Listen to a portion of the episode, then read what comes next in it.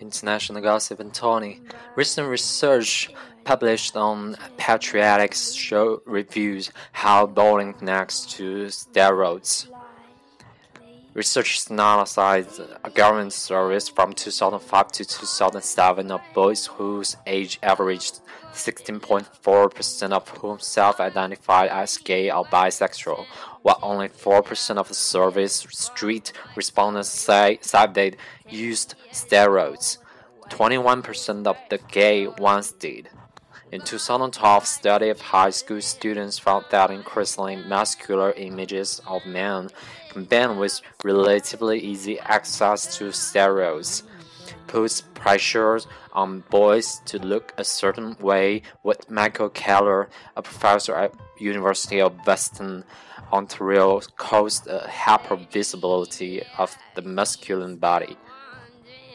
While Aaron Blashill and Stevens uh, and Stephen Safren, both affiliated with Massachusetts General Hospital and LGBT Health Clinic, Fenway Health, mentioned poor body image in their study on teen steroids abuse. They took in a step further, comparing their data to the CDC's Youth Risk Behavior Study. They discovered that bowling was a more important factor. Kehler has studied extensively why some boys dread gym class for them. The locker room becomes a place where masculinity are policed and scrutinized. They see working out as a way to gain membership, to gain status among their peers, and by extension, in a world in a world that defines masculinity as muscle mass. For boys who are now street masculinity and therefore status is a matter of outsized significance. Those who do not appear masculine enough can be subject to bullying. Schools and parents, Kehler says, need to rethink body image as it relates to young to young's understanding of what it means to be a boy and to be a man.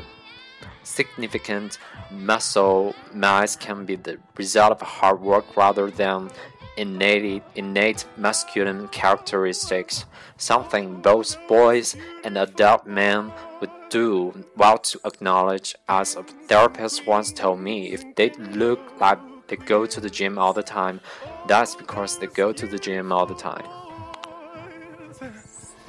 Tattoos of ships and tattoos of tears. All those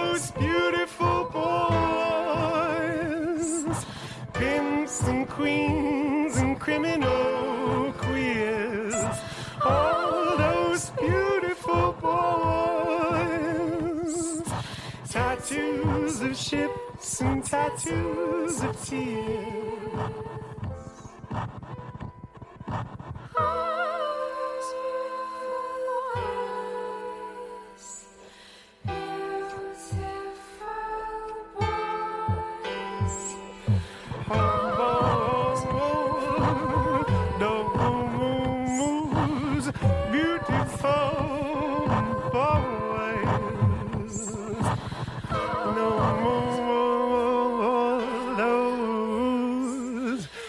Beautiful boys.